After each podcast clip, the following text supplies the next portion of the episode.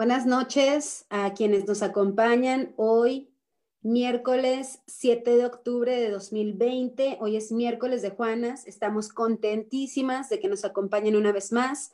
El día de hoy tenemos a una invitada especial. Está con nosotros la psicóloga Analicet Lara Corona. Ahorita les voy a platicar un poquito de ella porque vamos a tener un tema bien importante el día de hoy. Pero antes de comenzar con el tema, te voy a agradecer muchísimo que le des like a este video y que lo compartas en tu red. Le dale me encanta. Vamos a ponerle ahí me encorazona porque andamos muy de buenas, ya agarrando frillito y por supuesto que necesitamos muchísimo amor en esta página y en todas nuestras casas. Seguimos eh, con las medidas de distanciamiento social, entonces recuerda que nos tenemos que quedar en casa y si sales, pues que tenemos que tener las, las precauciones correspondientes, ¿vale? Entonces, pues compártenos, compártenos en tu muro. Recuerda que al final hacemos una charla y esta es mucho más rica si hay más personas conectadas. Entonces, hoy vamos a platicar de algo que pensamos como muy importante. Eh, a partir de la pandemia se dieron las medidas de distanciamiento social y esto trajo, o esto pues eh, trajo consigo que las personas nos concentráramos en las casas y en las casas hay pequeñitos. ¿En qué casa no hay pequeñitos o pequeñitas eh, con nosotros? Y pues esto ha aumentado algunas cuestiones, no solamente para los pequeños, ¿no? La verdad es que es una realidad que las cifras de violencia han aumentado dentro de las casas, pero también el abuso sexual hacia niñas y niños. San Luis Potosí se ha colocado dentro de los primeros lugares en esta materia y vamos a hablar justamente hoy de eso, por eso invitamos a, Ana para que platique con nosotros respecto de la educación sexual y cómo tenemos que explicarle las cosas a las más pequeñitas y los más pequeñitos de nuestro hogar. Eh, seguramente ustedes tienen ubicado el tema del PIN parental que se votó en mayo de este año en el estado de Nuevo León. El PIN parental, para los que no están familiarizados con el tema, fue una herramienta que les habilitaba a los padres de poner un punto o de excluir a sus hijos de no asistir a las clases de educación sexual. Esto afortunadamente fue descartado eh, porque, bueno, pues obviamente la educación sexual es básica no solamente para evitar el abuso en niñas y niños, sino también para evitar los embarazos tempranos, para evitar las experiencias sexuales em, involuntarias, pero también Ah, equivocadas. Y en esta sociedad de la información en la que vivimos, en la que las niñas y los niños pueden acceder a muchos contenidos en línea, sobre todo ahora que estamos en casa, que estamos cada vez más en casa y cerca de dispositivos electrónicos, pues es importante hablar de esto. Entonces, los voy a dejar con eh, Analicet Lara Corona, ella es eh, licenciada en psicología por la Universidad Autónoma de San Luis Potosí y tiene una maestría en psicología sistémica. Eh, Actualmente ella colabora en el Instituto de las Mujeres del Estado, desarrollando una estrategia para la prevención del abuso en niñas y niños. Ana, te dejo para que nos platiques de este tema tan importante y al final recuerden que vamos a atender a sus preguntas y comentarios que pongan acá en el chat y vamos a poder echar una rica charla de miércoles. Entonces, Ana, te agradezco mucho que estés con nosotras y pues son, son todos tuyos. Muchas gracias, Itlali. Diana, Diana Lice. bueno, pues el día de hoy eh, yo les traigo este tema al cual me siento muy contenta de compartir con ustedes. Me invitaron pues las Juanas para compartir eh, con toda su audiencia y yo creo que es de los temas más importantes que pues no solamente por, por época de pandemia, pero sí en general es un tema muy relevante y que muy pocas madres y padres de familia saben abordar sin tabús y sobre todo saben abordar con claridad. Y, contestando a esta pregunta de, de qué hablo, ¿no? O sea, de qué hablo cuando me toca hacer mi labor como mamá o papá y enseñarle el tema de sexualidad a mi hija o a mi hijo. Regularmente se enfocan mucho en la reproductividad, ¿no? Se enfocan mucho en esta parte del prevenir un embarazo a temprana edad o un embarazo, no deseado y se pierde una rica oportunidad para poder hablar a tu hijo o a tu hija de otros temas que al final de cuentas, este tema de la sexualidad comprende cuatro lones, comprende cuatro elementos, no solamente la reproducción, también tiene que ver con género cuando se habla de sexualidad, también tiene que ver con vínculos afectivos y tiene que ver con erotismo. Sí, así como escucharon, con erotismo. El erotismo no, no es una cuestión solamente de adultos, tiene que ver también con niñas y niños. La parte erótica está despierta desde que el bebé nace o la bebé nace, como pues desde que le cambian el pañal, desde que siente las caricias en su piel de mamá y papá. Entonces, cuando hablamos de educación sexual y muchas madres y padres de familia, pues pueden llegar a rehusarse a hablar de estos temas y dicen, ¿para qué? ¿No? Lo relacionan automáticamente con embarazo. Y en realidad hay un tema más importante, como menciona Citlali, que es esta parte del abuso sexual infantil, que San Luis Potosí, pues es uno de los primeros estados con cifras muy altas. Y yo creo que esas cifras que se muestran, pues no son ni siquiera las reales, porque hay muchos casos de los cuales no se sabe. Entonces, ¿cómo poder prevenir esto y cómo poder hablar de sexualidad con mis hijas e hijos de una manera amigable y de una manera clara, lo primero que hay que hacer es enseñarles a conocer su cuerpo.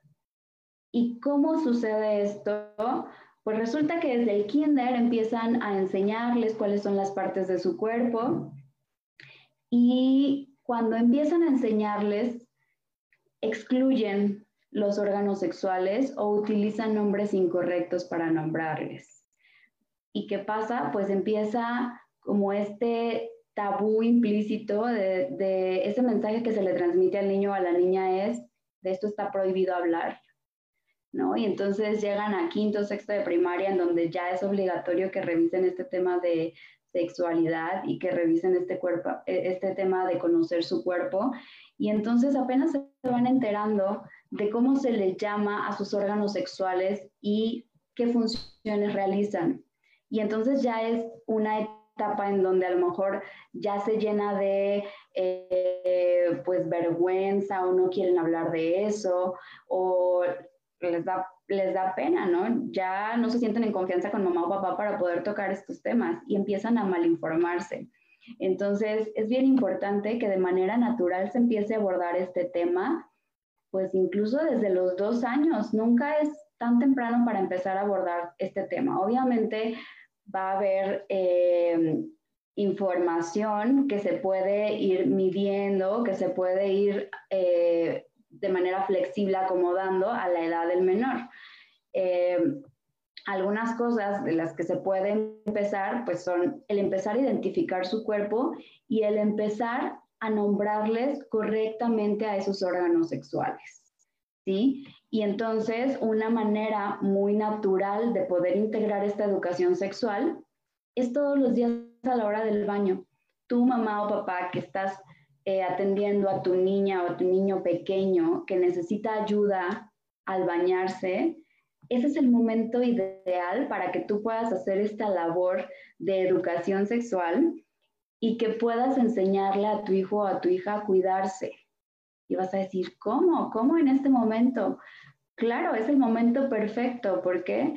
Porque puedes enseñarle a que ese hábito de higiene y de salud para mantener tu cuerpo en buen estado, ¿sí? Es una señal de respeto. Y aunado a esto, si tú manejas de manera natural los nombres correctos de los órganos sexuales, y les enseñas a limpiarlos adecuadamente, puedes ir sumando frases como estas partes son privadas, estas partes, ¿sí? Absolutamente nadie tiene derecho a tocarlas o a lastimarte. Si alguien lo intenta, debes decirme a mí.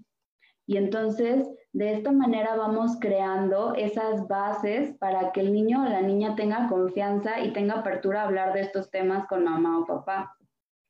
Hay muchas maneras, aparte del baño, de que puedes integrar estos temas en casa, como a lo mejor creando rompecabezas en donde se puedan ver las imágenes de una niña y un niño por delante y por detrás, que puedan eh, diferenciar cuáles son eh, pues esos, esas diferencias que eh, pueden encontrar en el cuerpo de una niña y un niño y que mencionen las partes del cuerpo. Además, se les puede ir haciendo preguntas muy sencillas, como por ejemplo, oye, ¿y tú quiénes crees que tienen más privilegios, los hombres o las mujeres? ¿O a qué crees que puedan jugar los niños y a qué crees que puedan jugar las niñas? De esta manera estamos explorando el segundo elemento que no solamente tiene que ver con reproducción, sino con género. De esta manera empiezas a explorar cuáles son esos estereotipos y roles de género que tú estás transmitiendo a ese niño o a esa niña y que al final de cuentas va a sumar a su sexualidad. Y entonces cuando haces estas preguntas, tú también te vas dando cuenta de qué información le estás transmitiendo.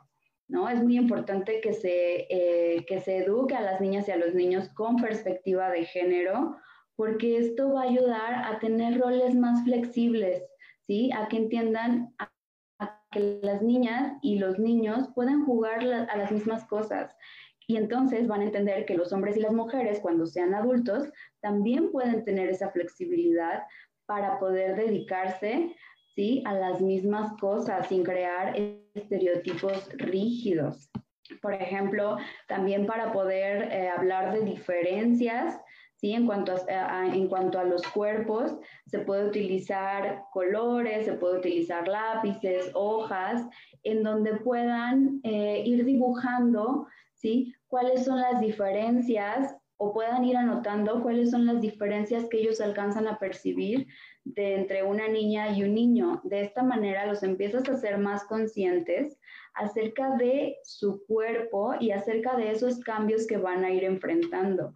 ¿Sí? Esto lo puedes empezar desde el preescolar hasta primero, segundo, tercero de primaria.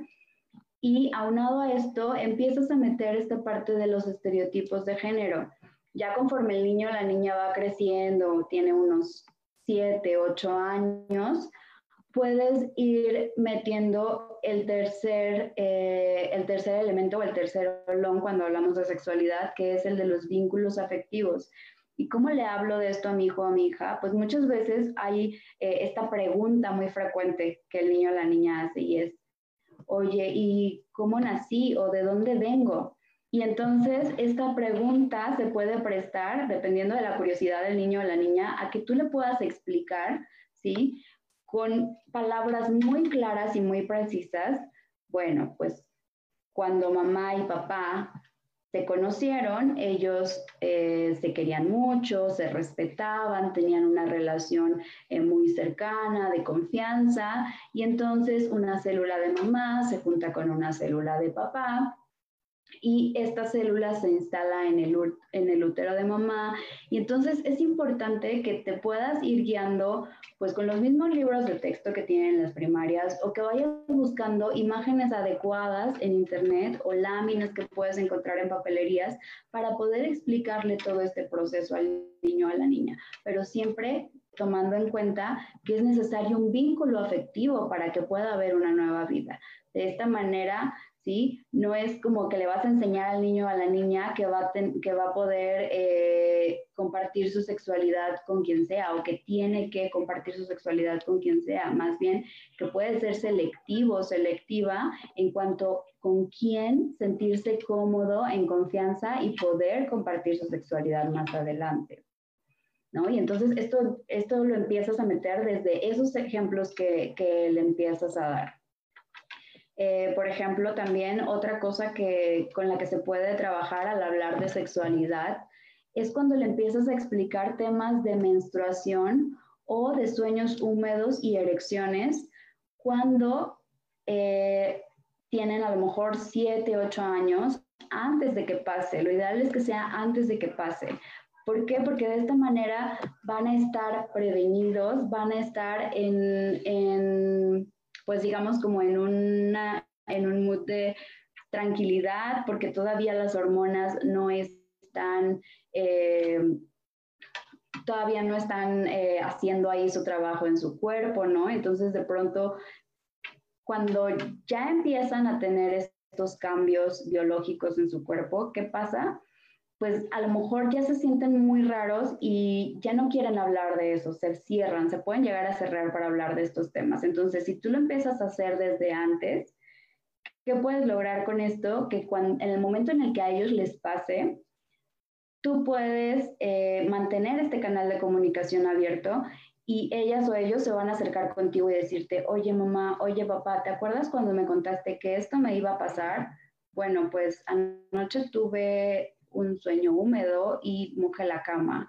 O, oye mamá, parece que me siento rara, a lo mejor son esos cólicos que tú me dijiste que me iban a pasar cuando tuviera mi primer menstruación, ¿no? Y entonces vas, eh, vas orientando a la niña o al niño a que sea abierta en estos temas. Y entonces, si tú no juzgas, si tú no transmites esta sensación de, a lo mejor, eh, de que se sientan regañados o que se sientan incómodos con su cuerpo, puede llegar a ser, eh, pues, un buen canal de comunicación entre ambas partes.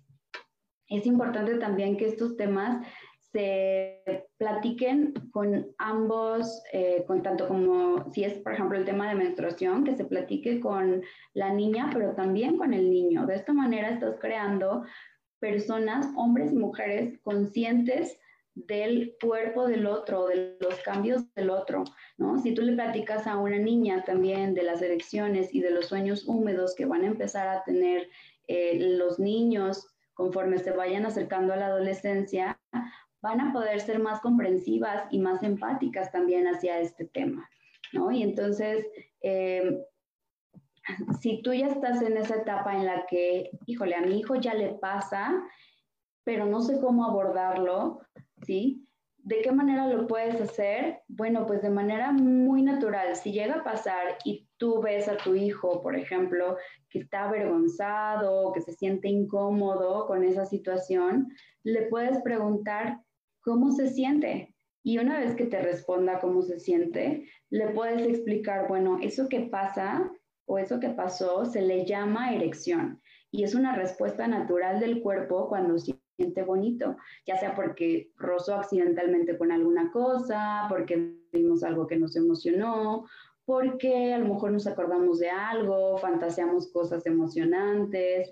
Y entonces la manera en la que tú lo manejes ¿sí? Va a dar apertura a que ese niño, ¿sí? Pueda hablarte un poquito más del tema y que pueda compartirte esta experiencia y tú también puedas entenderlo, ¿no? Regularmente en esta etapa en donde comienzan a surgir todos estos cambios con su cuerpo, ¿sí? Se empiezan a separar más madres e hijos. ¿Por qué? Porque entonces ya al niño le da pena hablarlo y a la mamá le da pena abordarlo o al papá le da pena abordarlo y entonces los dos hacen como que no pasa nada, ¿no? Y entonces mamá y papá deja este trabajo a la escuela, deja este trabajo a los maestros, a alguien más, ¿sí? Menos a ellos mismos. Y entonces parece que de pronto ya en menos de uno o dos años, pues se vuelven completamente desconocidos, ¿no? Me ha tocado ver niñas o niños que dicen, no, pues es que mi papá pues ya ni me conoce, ya no sabe ni qué me gusta, se quedó con mis gustos que tenía cuando estaba en la primaria o en el kinder, ¿no?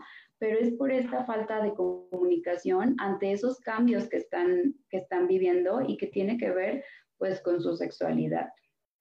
Por ejemplo, otra parte que hay que rescatar cuando se habla de sexualidad es que le enseñes cuáles son las conductas públicas y cuáles son las conductas privadas, ¿sí? Y cómo puedes eh, empezar a abordar este tema regularmente entre los 2 y los 5 años, las niñas y los niños empiezan a autoexplorarse. Y entonces, eh, si tú lo cachas, regularmente las, las mamás o papás eh, reaccionan regañando, ¿no? Diciendo, no te toques eso, no hagas eso. Y entonces, ¿cómo podrías tú reaccionar de manera natural? Pues explicándole que eso que está haciendo es una forma natural de conocer su cuerpo y sus sensaciones y que seguramente ha descubierto o va a descubrir que en algunas partes se siente muy bonito tocarse. Sin embargo, hay conductas públicas y hay conductas privadas y eso que está haciendo pues es una conducta privada y empezar a explicar cuáles son las conductas privadas, qué significa eh, conducta privada, ¿sí? Y empezar a, jugar con estos términos para que el niño o la niña entienda, ¿sí? Que está bien explorar su cuerpo, pero que si lo hace en un lugar público, pues se puede exponer a que a lo mejor haya personas a las que les resulte incómodo o que se puedan aprovechar de esta situación y quieran tocar su cuerpo en un sentido de lastimarlos. Eh, cuando se habla de partes privadas o partes íntimas, pues es necesario que puedan identificar los nombres correctos de esas partes y además también que les puedan enseñar ¿sí? la diferencia entre regalos y sobornos. Cuando se habla de sexualidad se tiene que tomar eh, en cuenta esta diferencia de regalos y sobornos para poder prevenir un abuso sexual infantil. Yo sé que muchas mamás o papás pueden llegar a pensar, es que a mi hijo no, no creo que le llegue a pasar. O no, es que si yo no toco ese tema, pues es menos probable que, que mi hijo o mi hija eh, pueda vivir una experiencia de estas, ¿no? Sin embargo, es importante mencionarlo. ¿Y por qué hablar de regalos contra sobornos cuando se habla de sexualidad? ¿Sí? Porque regularmente cuando hay casos de abuso sexual infantil, pues de qué se habla de regalos aparentemente, pero en realidad son sobornos, ¿no? De esos cambios, de, esos intercambios de, ok, yo te regalo esto, te llevo a pasear, te compro tal cosa, pero a cambio te tienes que dejar tomar fotografías o a cambio tienes que tocar mis partes privadas o tus partes privadas, ¿no? Y entonces, eh, por ejemplo, con estos casos que últimamente han salido a la luz, tanto en Argentina como aquí en México, de niñas eh, que han sido engañadas y abusadas por personas adultas, pues realmente estas niñas no tenían estos conceptos claros de qué es un regalo, qué es un soborno y mucho menos cuáles son los nombres correctos de los órganos sexuales. Otro punto que hay que tocar también cuando hablamos de sexualidad es hablar de los secretos buenos y malos. Es importante que el niño y la niña sepa diferenciar cuáles son los secretos buenos y malos. Y entonces cuando hablamos de los secretos buenos y malos, hay que hacer mucho hincapié en que cuando alguien te pide que guardes un secreto, pero a ti te causa incomodidad, y sobre todo si ese secreto tiene que ver con algo de tu cuerpo, con algo privado, ¿qué pasa? Pues hay que avisar lo más pronto posible a esa persona de confianza, que puede ser mamá, papá, la abuelita, el abuelito, ¿sí? Quien sea. Este tema, pues bueno, da para mucho, la verdad. Eh, podemos seguir eh, platicando. Yo regularmente imparto este taller en el Instituto de las Mujeres del Estado de San Luis Potosí, que habla acerca de la prevención del abuso sexual infantil y podemos ir eh, revisando un poquito más a fondo todo esto que les platico de manera pues muy general. Pero sí he notado que en mi trabajo con niñas o niños, cuando les llevamos estas pláticas también a las escuelas, muchas veces en ese momento es cuando se dan cuenta de que eso que les ocurría no estaba bien y le pueden poner nombre finalmente, ¿no? Y entonces, eh, qué importante descubrir que el nombrar correctamente las cosas, el tener información de este tema, pues va a ayudar a prevenir o al menos a salir, si ya está ocurriendo, a salir de esa fase del abuso sexual. Y pues bueno, a grandes rasgos, ya para no seguirme extendiendo, pues es esto lo que les quiero compartir. Sin embargo, todavía tengo muchísimo más material por si eh, tienen todavía dudas, comentarios de cómo poder abordar estos temas con las hijas y los hijos. Muchas gracias, Diana. Hago esta, esta corrección de tu nombre. La verdad es que aquí me estaba tapando una partecita del nombre y hago una pues muy sincera disculpa de esto, pero eh, vamos a aprovechar pues que Diana está acá con nosotros para resolver alguna de las dudas que ustedes tienen. Yo voy a leer algunas que nos mandan acá en los comentarios, ¿no? Nos dice, por ejemplo, Iván Ruiz, que es nuestro fan destacado, nos manda un saludo muy grande. También un saludo a, Iván Romero, Él tiene un pequeñito y bueno, sabemos que, como ya nos has dicho, esto tiene que empezar desde temprana edad, ¿no? La educación sexual. Eh, también dice Patti Salazar, una de las Juanas, segura, bueno, esto, de esto carecimos los millennials, ¿no? Sí había educación sexual en las primarias, pero era raquítica. Eh, habría que revisar cuáles son los planes ahora para abordar esto en las primarias, ¿no? Y la misma Patti pregunta, y voy a abrir con esto y después empezamos una charla.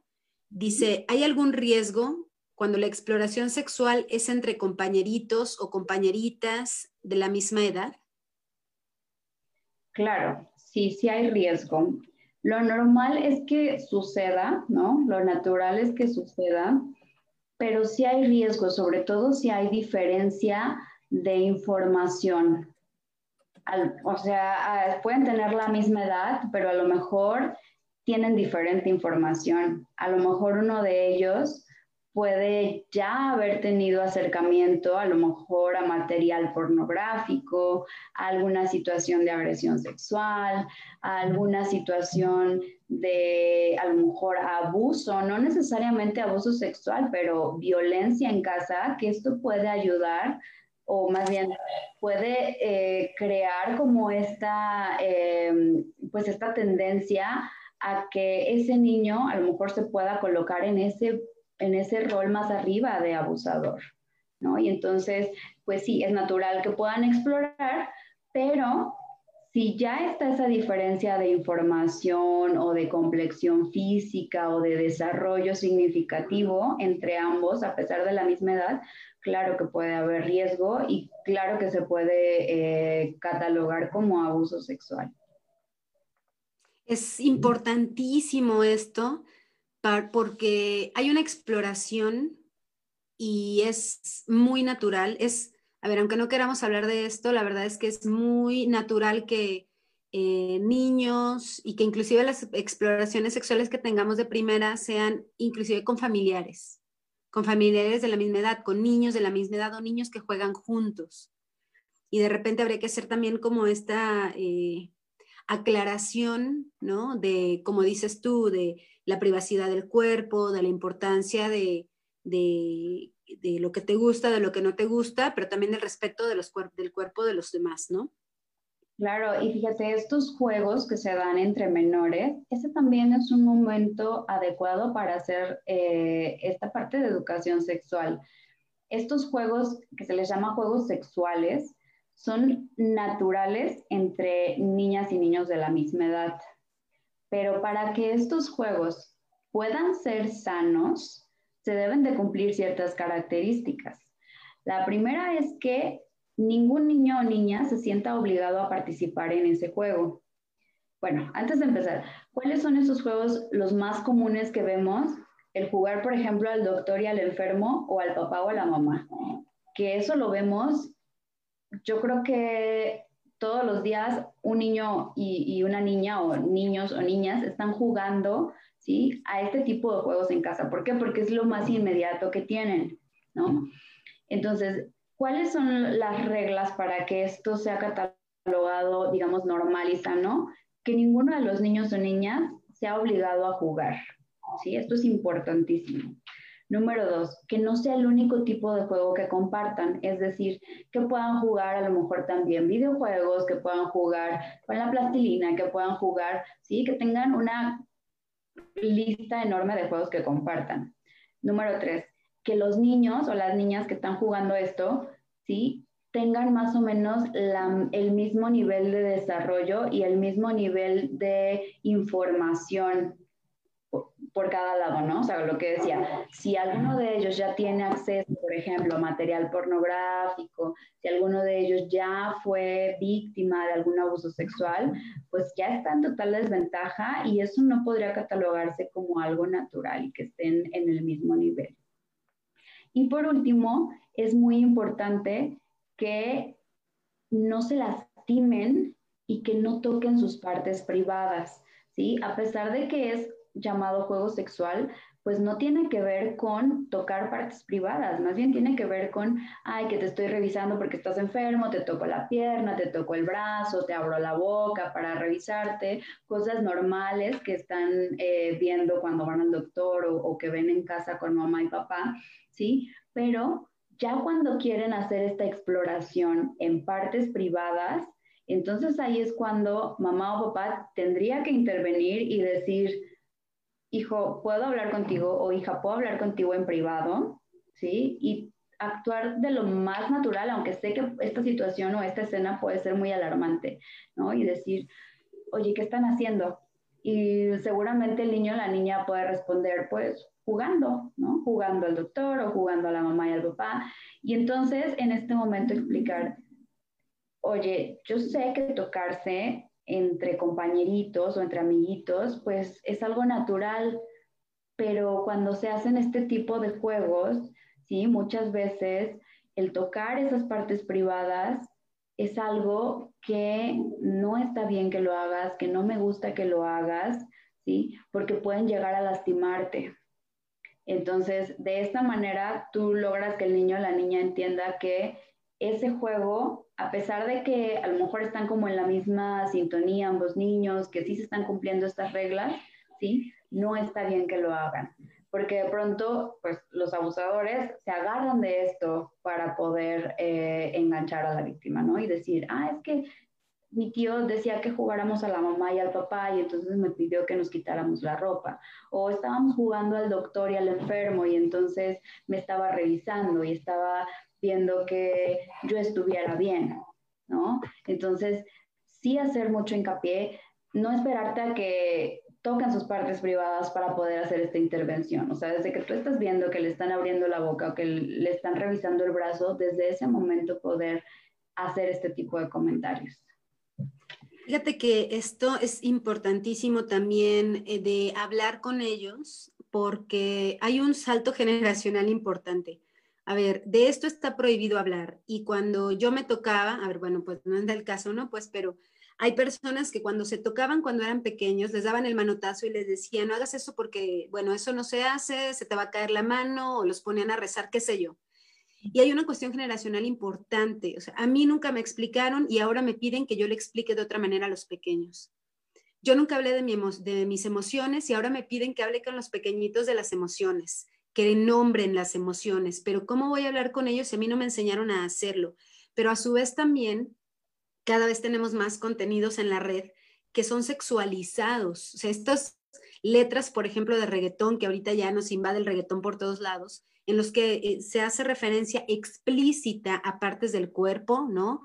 Eh, dicen palabras, por ejemplo, como eh, culo, ano, etcétera, etcétera, ¿no? Entonces, son contenidos explícitos que también habría que hablar con los niños, ¿no? Pero en videojuegos inclusive. A ver, los eh, personajes de videojuegos de repente también ya son sexualmente muy explícitos. Eh, pero, ¿cómo entonces hacer para abordar estos temas como de, bueno, me voy a apartar contigo para hablar de esto, pero eh, bueno, yo no, no, sé cómo, me da pena, de repente no sé si tenga que hablar o no, ¿Cómo crees que los papás o las mamás o los tíos o las tías a las que se acercan los pequeños puedan explicarles? ¿Cómo romper pues esa barrerita? Claro, fíjate, es una barrera muy importante la que mencionas, el, este salto generacional. ¿Cómo voy a explicar yo si a mí nunca me explicaron? El cómo voy a enseñar yo si yo nunca aprendí a lo mejor, ¿no? Pero aunado a eso, todavía hay algo que viene a pegar más fuerte y es lo cultural, porque tú puedes hacer como e-, ese esfuerzo por explicarle algo, pero en el ambiente, esas canciones que resuenan, esos videojuegos que de pronto ya son normales entre niñas y niños de la misma edad, pues viene a dar, ahora es que un golpe muy fuerte a esta educación que la madre o el padre puede intentar implementar en casa, ¿no?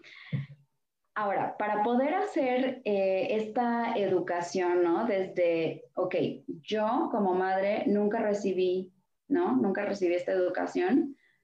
justamente la semana pasada me tocó dar un taller donde estaba una madre de familia que al final me dijo, ¿sabes qué? A mí nunca me hablaron de estos temas. Yo me inscribí a este taller porque yo quería saber cómo abordar estos temas con mi hija. Yo sabía que era importante y gracias a este taller aprendí muchas herramientas que ahora sé que puedo implementar con ella y empezar a abordar. Entonces, número uno, si crees que te hace falta que alguien te oriente, busca orientación, ¿sí? Busca talleres, busca cursos, busca eh, esa asesoría que necesitas para poder hablar abiertamente de estos temas.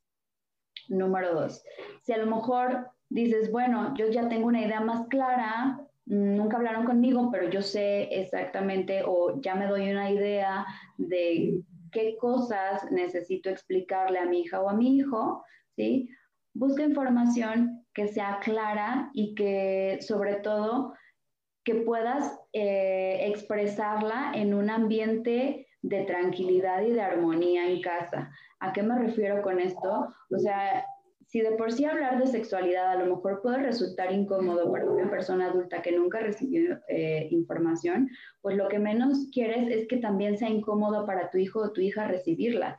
O sea, no va a ser una charla en donde le dices, oye, te espero a las 8 en la sala y todos callados y serios, sino más bien de una manera más divertida le puedes transmitir esta información, como pues a través de juegos, a través de videos, ¿sí? De algo más natural que el niño o la niña está acostumbrado a hacer, para que entonces no se vea tan forzado. Porque si luego si se ve muy forzado, el niño o la niña se puede sentir incómodo y decir, ay no, ya no me gusta hablar de estos temas con mi mamá, ¿no? Hay algo que, que no me permite expresarme o que no me permite abrirme. Entonces, eh, pues eso, al final les voy a dejar por ahí un, un link en donde se pueden inscribir a, estos talleres que yo estoy impartiendo en el Instituto de las Mujeres de manera gratuita, por si tienen ahí todavía eh, dudas de cómo, pues cómo, cómo pueden llegar a hablar y abordar estos temas con las niñas y los niños. Excelente. Vamos a atender aquí un par de preguntas. Dani Chavarría dice eh, que si hay alguna manera de abordaje distinto en el tema para niñas y niños con discapacidad.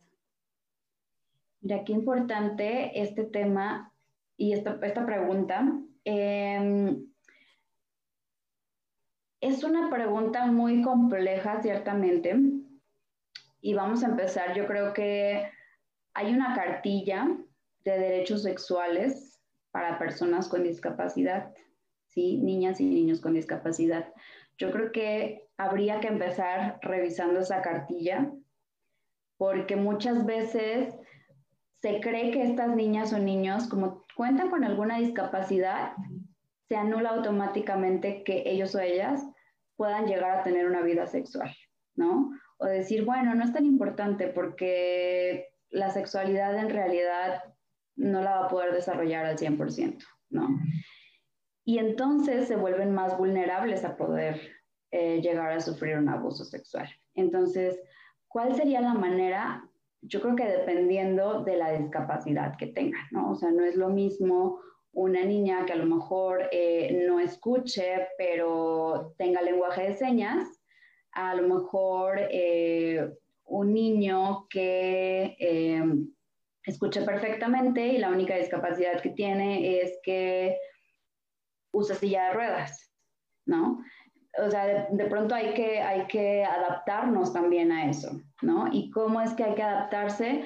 Pues hay, eh, desafortunadamente hay muy poca información, por ejemplo, en lengua de señas o muy pocas personas eh, que pueden abordar estos temas con naturalidad cuando se trata de ser intérprete, por ejemplo, ¿no? De lengua de señas. Em, y en el tema del, de, no sé, hablando de, un niño, por ejemplo, ¿no? Que esté en silla de ruedas, pues sí sería mucho abordar eh, los mismos derechos sexuales que tienen niñas y niños, pero eh, ir explorando cómo se imagina ese niño que va a hacer su vida sexual, ¿no? Porque a lo mejor mucho el tabú, la etiqueta viene de, la mamá o el papá, que ya aseguró que su hijo no se va a poder desarrollar de una manera normal, y el niño o la niña a lo mejor pues ni siquiera ve que es un problema, ¿no? Realmente. O dependiendo del nivel que tenga de, no sé, si a lo mejor está en silla de ruedas, pero aparte perdió sensibilidad y aparte, este, pues no sé, pueden ser una serie de factores que se tienen que considerar cuando se hablan de, cuando se habla de sexualidad.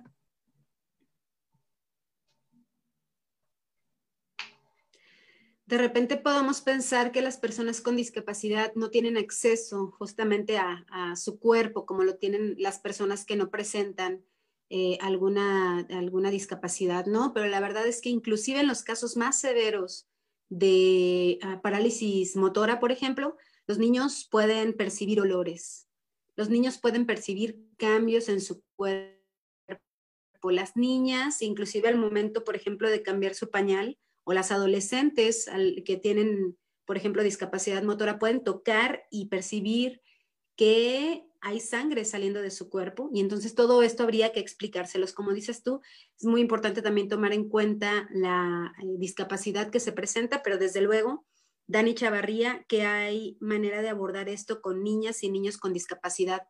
Al final de la charla vamos a dejar acá el teléfono de Diana para que le contacten en lo privado y bueno, también por parte del Instituto de la Mujer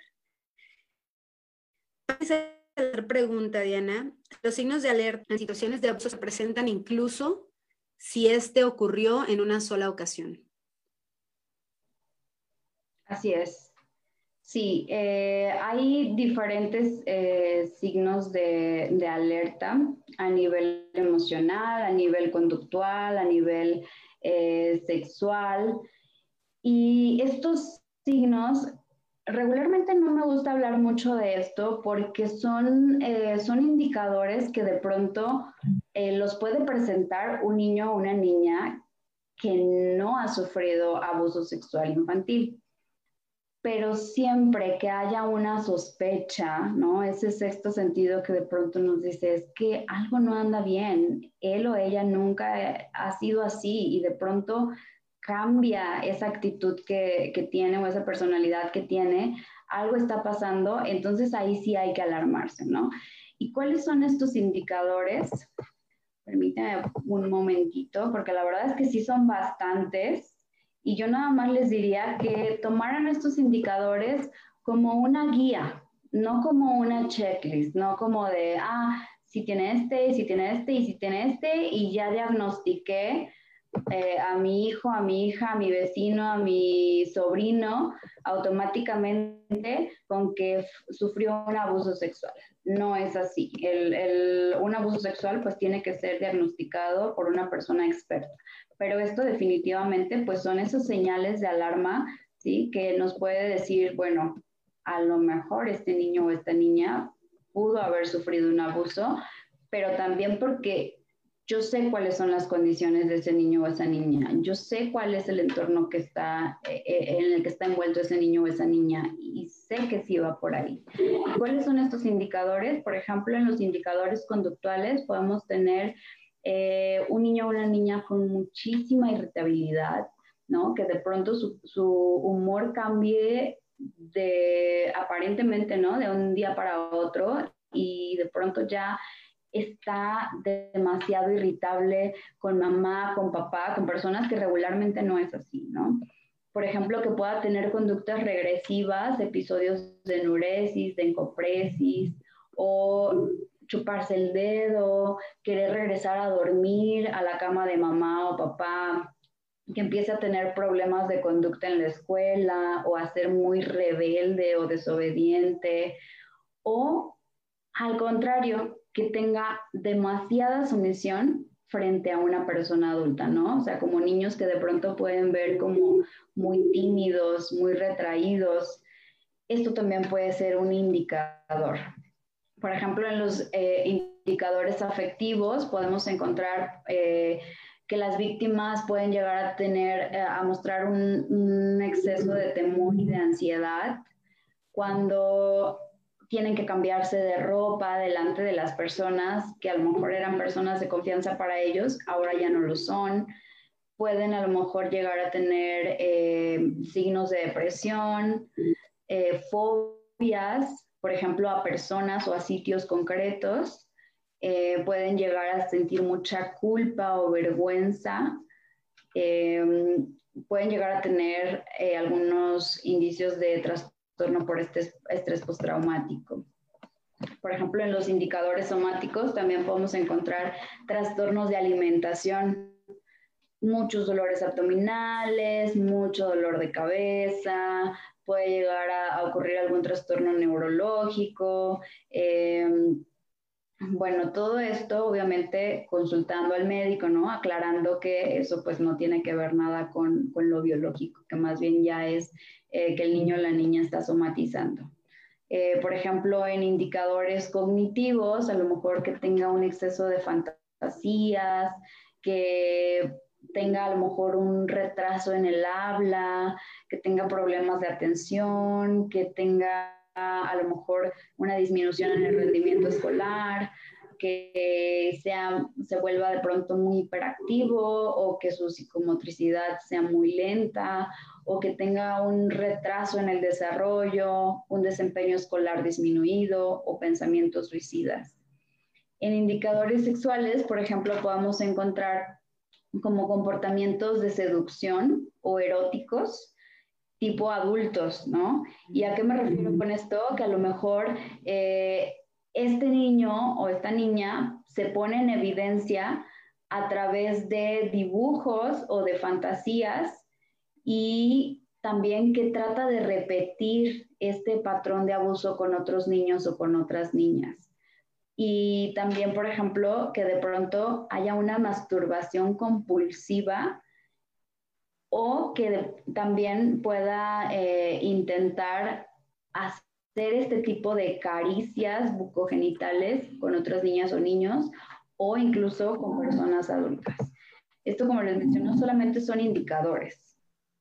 Esto nada más nos va a dar como una guía. Si tú ya sospechas que ese niño o esa niña pudo haber sido víctima de algún abuso sexual y puede llegar a presentar alguno de estos indicadores, pues lo mejor es que puedas buscar ayuda para que algún profesional lo pueda diagnosticar. Sabes, Diana, a mí me encantó que hayas tomado desde el inicio eh, estos cuatro puntos que se tratan, porque no solamente es hablar del abuso, sino nombrar el cuerpo, la cuestión de los hábitos de higiene, explicar lo de los vínculos afectivos. Y me gustó mucho esto que dijiste de que explicar, no solamente si eres mujer, explicar esta cuestión del de, ser mujer, sino también explicar qué pasa con los varones. Tú decías, para que sean más empáticos, hacia el otro respecto de este tema. Y aquí yo abordaría o daría este siguiente planteamiento, ¿no? Porque cada vez tenemos más acercamiento con niños y niñas transgénero. Entonces ya no nada más, ya no nada más es un reto para los adultos eh, hacer esto de eh, explicar de hombre o mujer, sino que también se tiene que explicar qué pasa si a mí me gusta una compañerita o un compañerito de mi mismo eh, género o de mi mismo sexo y qué pasa si yo me identifico o tengo otra identificación de género desde muy pequeñita, ¿no? Claro, fíjate, este es un tema muy importante que esos padres o madres que de pronto ya se empezaron a abrir a, hablar de, sexualidad con sus hijas e hijos, dicen, sí, pero de género todavía no estoy listo, ¿no? Y es un tema muy complejo porque pues muchos aseguran que un niño o una niña pues todavía no está en la madurez suficiente como para poder elegir el género, ¿no? Muchas, muchas personas aseguran que si lo hacen es por imitación, si lo hacen es por eh, confusión, si lo hacen es por miles de razones, menos porque ese niño o esa niña ya se sienta seguro. Lo mejor para tratar de este tema, también para no, eh, sobre todo para no imponer o para no em, sentir eh, que el niño o la niña tiene que estar forzado a tomar una decisión en ese momento, es que puedas hablar abiertamente de esto. Yo he visto, por ejemplo, casos de niñas o niños que dicen, ah, pues estábamos en un restaurante y de pronto eh, pues vimos a una pareja homosexual que se estaba besando y que me dijo mi papá o mi mamá, pues me dijo que esas dos personas se querían y esas dos personas se respetaban y era por eso que habían decidido estar juntas, sentían una atracción el uno por el otro, ¿no? Y entonces metes esta parte de los vínculos afectivos respetando siempre, ¿sí? Esta, eh, pues esta decisión o esta más bien esta orientación que el niño o la niña puede llegar a tomar. Y siempre, pues mostrando desde desde lo extraordinario y desde lo positivo que puede ser el que esas personas, esas personas que decidieron no seguir con ese rol de género o ese estereotipo de género culturalmente eh, impuesto o tradicionalmente impuesto, ¿sí? Pues son personas que valen exactamente lo mismo que las demás personas, ¿no? Y entonces, para evitar eh, de hecho, los niños y las niñas no necesitan tantas explicaciones al respecto, ¿no? O sea, no necesitan tantas explicaciones de, ah, ¿y por qué, por qué si él es mujer y, y por qué dice que es hombre? ¿No? Regularmente no hacen este tipo de comentarios. ¿Y por qué no los hacen? Porque esos niños y esas niñas están acostumbrados a que a través del juego pueden entrar a hacer otros papeles, pueden a lo mejor ser el superhéroe, pueden a lo mejor ser esa personaje de la caricatura que les encantó y entonces de esa manera ellos se sienten a gusto explorando su personalidad. Entonces, cuando tú les mencionas que una persona adulta, ¿no? Si ven en la calle a lo mejor a, un, a un hombre transgénero, a una mujer transgénero, regularmente no les causa tanta curiosidad. ¿Por qué? Porque ellos se divierten siendo otros personajes, ¿no? Y entonces para ellos es algo natural. A lo mejor ya cuando empiezan a entrar a la adolescencia y ya empiezan a descubrir su, su orientación sexual, entonces ahí ya podrían a lo mejor empezar a indagar un poco más acerca del tema, ¿no? Pero si lo tratas de manera respetuosa desde el principio, pues está esta apertura a que no se cree eh, pues un estigma hacia los roles de género. Hay muchos otros temas o hay muchas otras cosas de las que nos podríamos pasar hablando porque este es un tema que da para mucho, pero para quienes nos acompañan recién, eh, estuvimos hablando sobre la higiene del cuerpo, los vínculos, eh, los vínculos afectivos, algunos signos que se pueden, que pueden mostrar las niñas y los niños cuando fueron abusados, cómo podemos prevenir el abuso, los embarazos tempranos, etcétera. Y bueno, para eso tendrían que revisar los invitamos y las invitamos a que revisen el video completo. Para quienes nos escuchan desde Spotify, acabamos de pasar una imagen con el teléfono de Diana para que la contacten. Ella tiene un consultorio donde da terapia familiar, individual y de pareja. Y su teléfono es el 44 42 36 44 90.